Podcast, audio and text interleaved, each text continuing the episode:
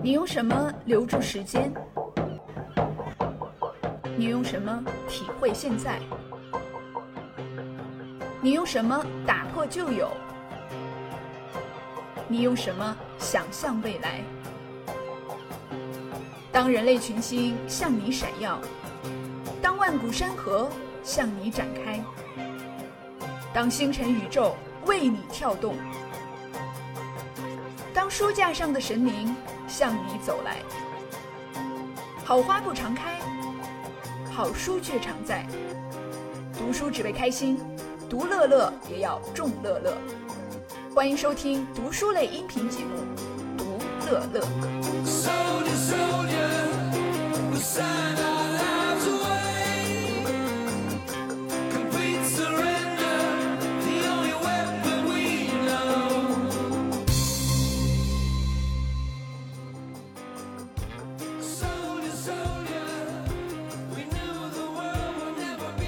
听众朋友们，大家好！欢迎大家收听这一期的《刀熊独乐乐》，我是刀熊。这一期的独乐乐节目是我们二零二零年的最后一期，也是我们刀熊独乐乐第一季的最后一期。那么，作为我们这一季的收官之作呢，我为大家选择的是著名漫画家荒木飞吕彦他写的《荒木飞吕彦的漫画树》。那我们先来介绍一下荒木这个人啊。荒木呢是日本的一位著名的漫画家，他一九六零年的时候出生于仙台。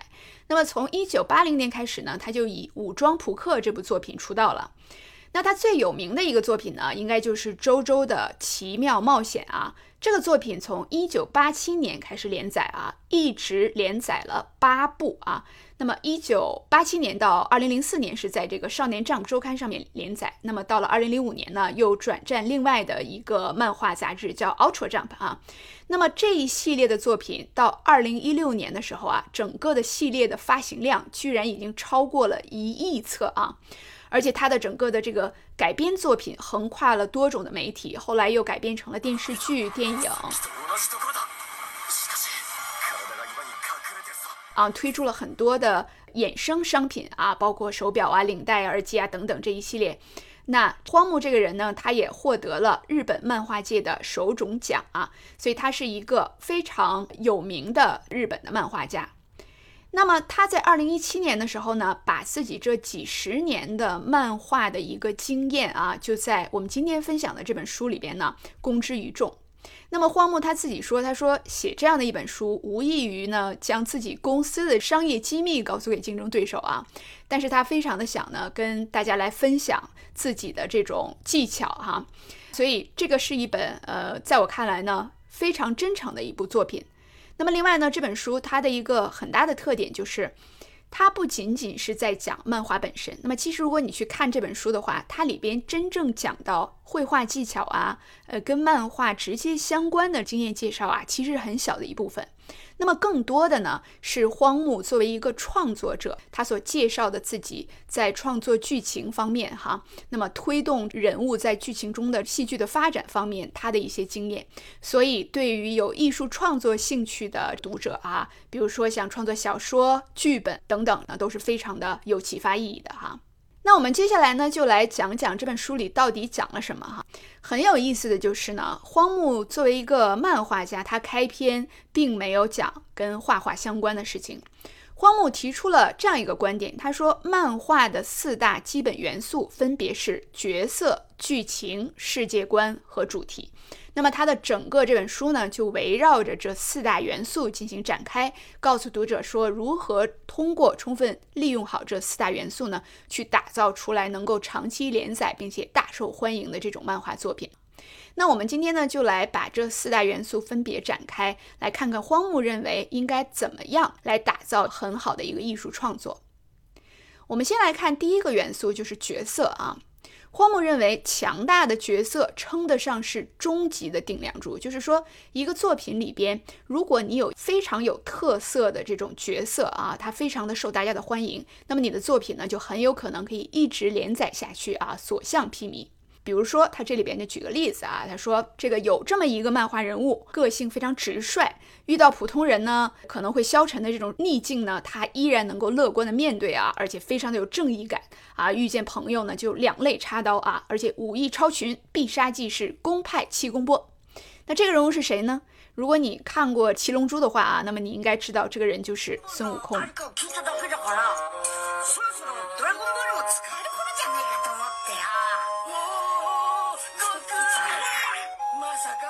所以你看，这样几句话就能够描述出来大家耳熟能详的这样一个角色，说明这个人物的塑造是非常的成功的啊。所以呢，荒木认为这个《七龙珠》这部作品的成功呢，并不是一个巧合啊，因为这里边呢既有鲜明的人物，又契合了这个少年漫画的黄金法则啊。这个黄金法则我们一会儿会说到，再加上他的作者鸟山明老师的这个画风，所以呢，《七龙珠》这部作品呢，堪称是完美之作啊。那么再来看一个人物啊，说有这么一个漫画人物，他工作的时候经常偷懒，沉迷于自己的爱好啊，但是他做起事情来呢又十分的专注，全情投入。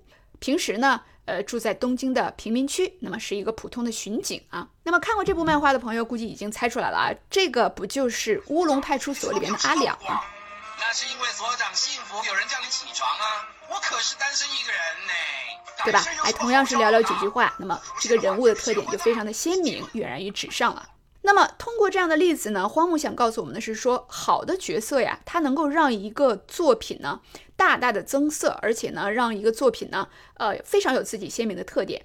一旦一个漫画作品里边有了这样的一个人物，你只要是把它放到一个情境当中去，那么这个人物就能不断的生出很多非常吸引人的、有趣的故事来。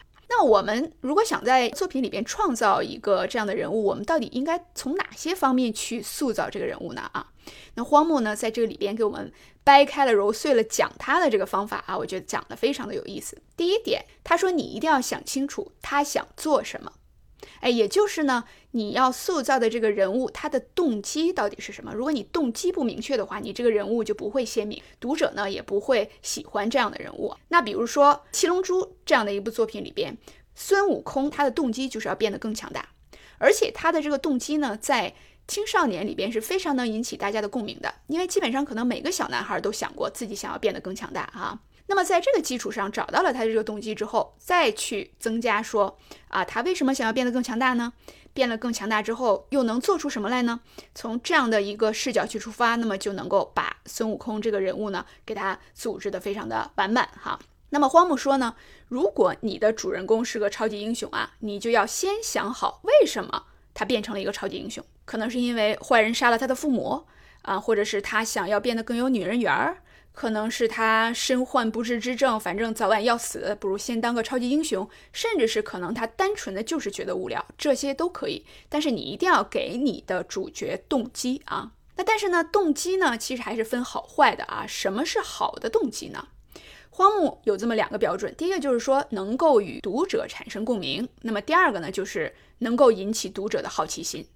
那比如说《周周的奇妙冒险》这部作品啊，它是刊登在日本非常有名的一个《少年 Jump》这个杂志上。那么这个杂志它的作品崇尚三个原则啊，分别就是友情、努力和胜利。那这个少年漫画的读者，他呢非常的容易对正义产生共鸣啊。那所以他如果是看不到自己跟这个自己的伦理观相符的东西啊，他很快的就会放弃这个漫画作品。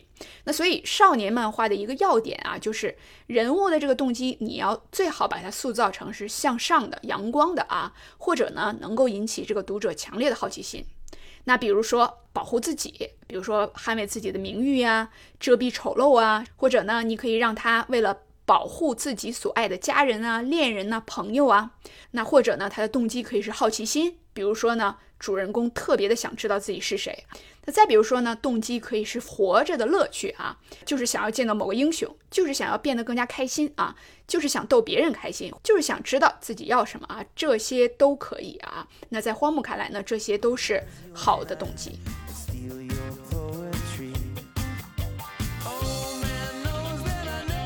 说完了这个动机的重要作用以外呢？那么荒木呢，紧接着就亮了一个大招啊，来告诉我们如何去塑造漫画里边的人物。这个大招就是他所谓的独门秘方，叫个人调查报告。在创作一个漫画之前呢，他并不是一上来就动笔的，或者是脑中有一个情节之后就立刻画上来啊，不是这样。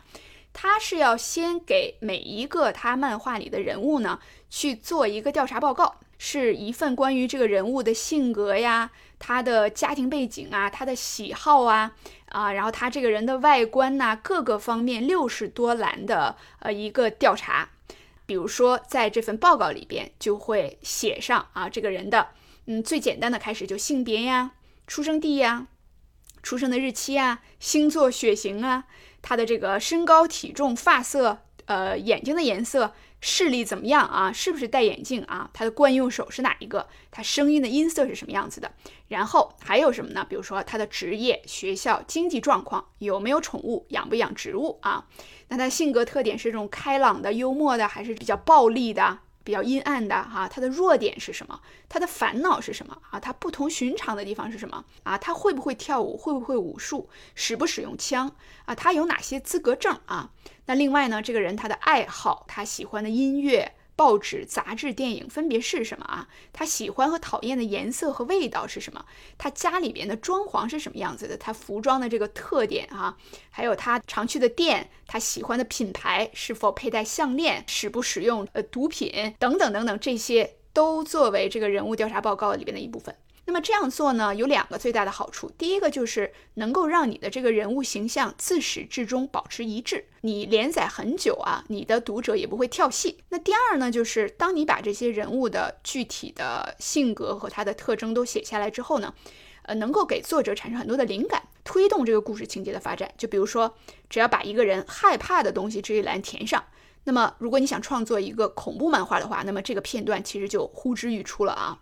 这个方法呢，荒木说是自己用了几十年的一个方法啊，而且他呢是跟这个好莱坞的剧组学的，所以在创作人物这方面，那么荒木讲了以上的这两大点啊。那么第一个呢，就是说一定要有一个明确的动机；那么第二个呢，就是做一份调查报告。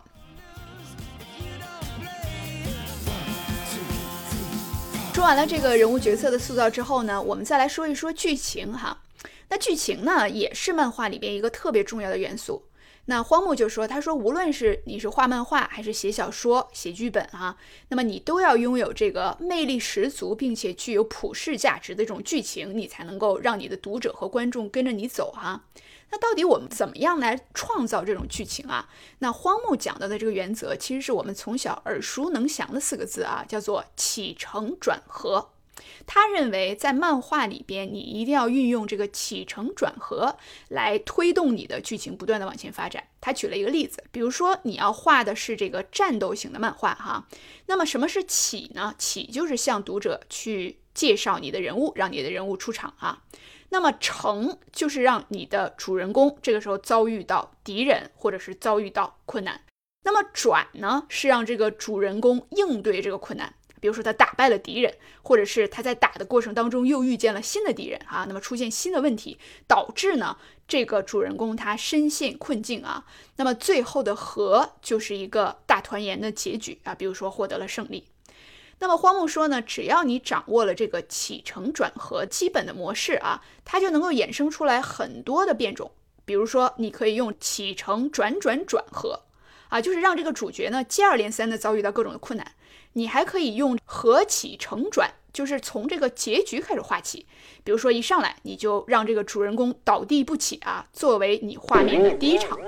然后呢，这个就预告着接下来就要发生的事情啊。这个时候读者就会好奇说：“哎，这个漫画挺奇怪的啊，后面到底会发生什么呢？”所以他就会引起他的好奇心啊。那荒木呢还说了一个很有意思的话，他说：“起承转合不适合用脑子去想，适合用身体去记忆。”那我觉得他的意思就是说，起承转合这个东西应该被印在漫画家他的脑海里，应该成为这个漫画家的一个血液啊。比如说，他就讲到说，创作者呀，在日常的生活当中应该养成这样的一个思维习惯。那比如说，他举个例子，就是假如你出去吃西餐，那西餐呢就是一个很好的起承转合的例子啊。前菜它就是起，那你如果吃意大利面，那么这个呢就是用来调动气氛的承。那么厚重的主菜呢，就是转；收尾的甜点就是和。那再比如说谈恋爱，现实世界里边，首先邂逅啊，那么这个就是起；然后呢，两个人陷入了热恋，这个就是成。两个人这个时候面对了困难啊，不管这个困难是什么，一些爱情上的阻挠，这个就是转。那么最后呢，迎来了这种大团圆，或者是两个人分手的这样的一个结局，这个就是和。那么，所以呢，这个起承转合呀，它在漫画里和剧情里边的这种运用呢，能够保证这个故事呢，呃，非常的饱满，非常的有戏剧性哈。那么这个呢，是荒木所介绍的在剧情方面的第一个经验。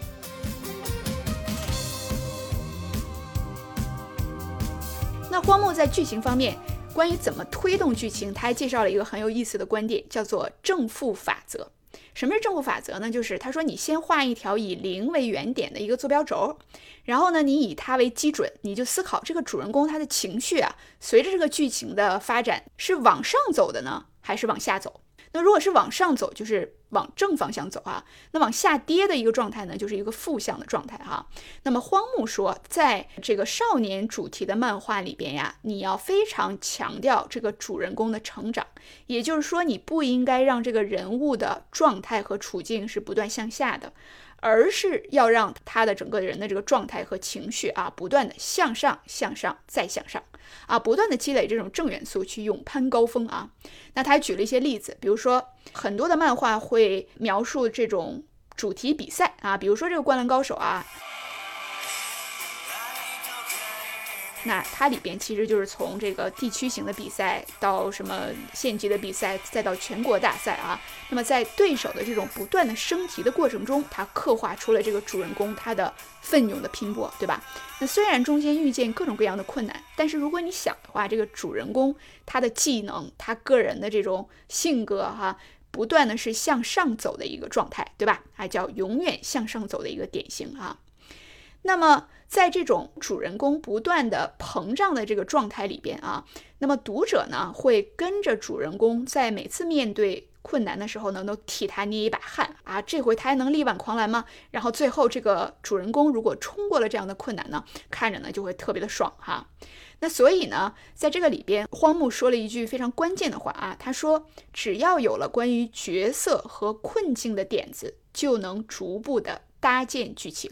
哎，角色我们刚才已经说了怎么去塑造啊。那么接下来呢，就是说你困境到底是什么样？因为呢，如果我们用这种正负元素啊，保证说让这个人物始终是向上走的，那么中间无论他遇见什么困难，最后呢，一定要是一个他最终胜利的结局，对吧？呃，中间的困境到底是什么？你想出来之后，那么剩下的问题就是说，怎么样他去克服这些困境了哈？所以呢，他会把角色和困境这两个东西呢，作为他的两个标尺，去推动剧情的不断的向前发展。他自己在构思这个周周这个作品的时候啊，他也是从设定困境去起步的啊。比如说，有一个坏人不断的给超能力者洗脑啊，说企图征服世界，我要让主角去打倒他啊，让主角去横贯美国的西部，然后呢，再塑造一个角色，把它放置在之前设定好的一种困境中。如此一来呢，这个角色就自己动起来了。所以他呢就说，你要有这个能力，让主人公自己动起来啊。那么也就是。呃，将主人公置于困境当中，所以他有一段话是这样讲的哈，可以总结出来他说的这么几点因素。他说，呃，只要主人公的性格够丰满，动机够明确，起承转合都到位，接下来发生的一切就是显而易见的了。只要陷入这样的困境，他一定会采取这样的行动，利用自己的性格特征和绝招来克服困难。漫画家常说的“不用作者特意构思剧情，主人公也会自己动起来”，指的就是这种状态。在现实生活中，就算没人提前预告你明天要做什么，我们也是该干嘛就干嘛。漫画中的人物也是一样。好，那么这个呢，就是他介绍的关于剧情的这一块啊，怎么来做。那么荒木所讲到的第三大和第四大元素呢，分别是这个漫画里边的世界观和主题。那么世界观呢，这个就可以把它理解成叫做背景描写啊，或者说你在漫画里边给读者营造出来的这种世界到底是什么样子的啊？是奇幻的、科幻的、冒险的、运动的、校园的、恐怖的啊？到底是什么样的一个情境？那么这个东西呢，又非常的稳定啊。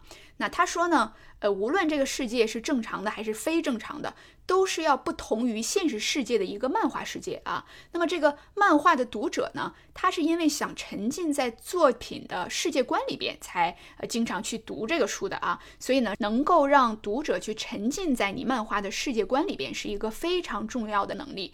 那世界观如果你塑造的好，直接就决定了说读者能够接受你的作品啊。但是如果你这里边前后不一致啊，你的营造的这个世界呢，里边有很多的漏洞啊，那么这样的话呢，读者呢就会非常的。出戏啊！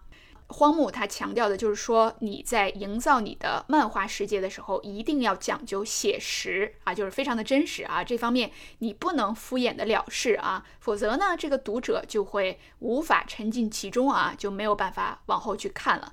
那么他为了去塑造自己作品当中的这种连贯的世界的这种效果啊，他自己也是做足了各种各样的功课哈。那无论呢是出去旅行，还是专门去观察某一类人群啊，那么他都会收集很多的信息，然后呢把它放到自己去构建这种虚拟的世界里边啊。那这里边呢他还提了一些建议啊，比如说描写历史的时候，你可能也要描写说有怎样的一个社会形态呀。这个国王是谁呀？民众是谁呀？有什么样的文化呀？有什么样的规矩啊？对吧？这个社会里边有什么样的矛盾呐？等等。那总之呢，荒木认为你在构建你的漫画世界里呢，你是不能掉以轻心的啊！你要非常呃认真的去想好这个世界里边它的一环扣一环的这个元素啊，把这个世界整个的这个呃价值观和完整性呢给它构建出来。那最后一个荒木提到的漫画里的元素呢，就是主题啊。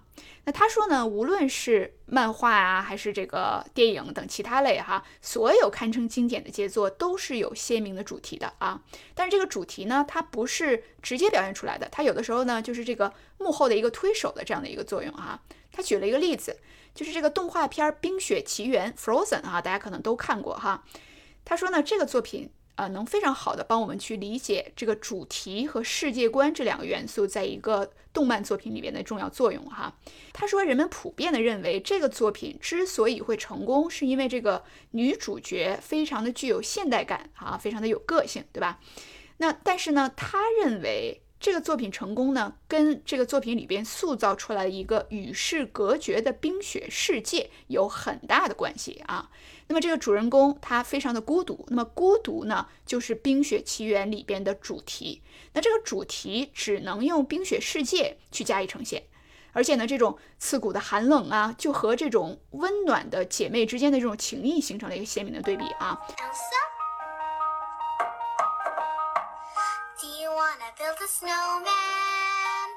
Come on, let's go and play. I never see you anymore. 那就会为这个观众带来很大的这种触动啊。但是呢，他说，如果这个故事是发生在沙漠里边，或者是一个科幻的世界当中，那么观众呢，一定就会有截然不同的感受啊。那么主题呢，就是作者的价值观的体现，也是呢作者对人生态度的一个定义。呃，荒木认为主题是作品的一个根基，所以在漫画作品里边，你的主题需要始终如一，不能够动摇。那比如说《乌龙派出所》这个动画片，它的主题呢，自始至终就是以速写的形式去记录这种童心未泯的巡警的，呃，在日常生活当中引起的这种骚动啊。那么虽然说。嗯，最近呢，这个冒险的漫画非常的流行。那么作者呢，也没有因为这一点就让这个主人公阿亮去踏上这种冒险之旅哈。那么因为冒险并不是这个作品的主题，所以呢，作品去不断的描写主人公的这种日常生活，其实是能够保持它的主题始终如一的。再比如说，周周里边的最大的主题也是前后始终统一的，就是人类赞歌。也就是说，他在他的作品里边表现出来的是说，人非常的了不起这个主题。那遇到不管什么困境，人都能够靠自己的这种历练啊、拼搏呀去解决问题啊，去开创未来。所以这个主题啊，沿用了很多年啊，是成为了这个周周这部作品去成功的很关键的一个要点啊。纵观这本书，那么荒木呢，其实把漫画的四大要素，也就是人物、剧情、世界观和主题，哈，非常细致的给我们剖析出来，并且里边提供了很多的这种具体的建议。那对于所有这种对创作小说、文学作品、电影剧本或者是漫画都很感兴趣的读者来说呢？啊，我觉得都有非常大的启发。里边呢，它也有一些对于漫画技巧本身的介绍啊，虽然不是占最大的篇幅，但也有。那么对漫画更感兴趣的小伙伴呢，可以把这本书找出来，再具体的读一下。那这本书里边其实有很多的观点，让我想到了我们曾经介绍过的另外一本书。这本书就是史蒂芬金的写作这回事儿。史蒂芬金他也提到了，就是他不会去主动构思情节，但他非常的关注人物。那么，到底这个人应该是一个什么样的人？那么，这个人他的生活习惯、他的特征、他的表情、他的过去、他的困扰、他的动机等等，你一旦把这些东西都找出来之后，你就不愁这个人没有故事发生。哎，所以我们看到了一些共同点啊，那我觉得这个可能是一个很好的技巧。如果大家有意于去创作一个小说的话，我觉得我们不妨试一下这种方法。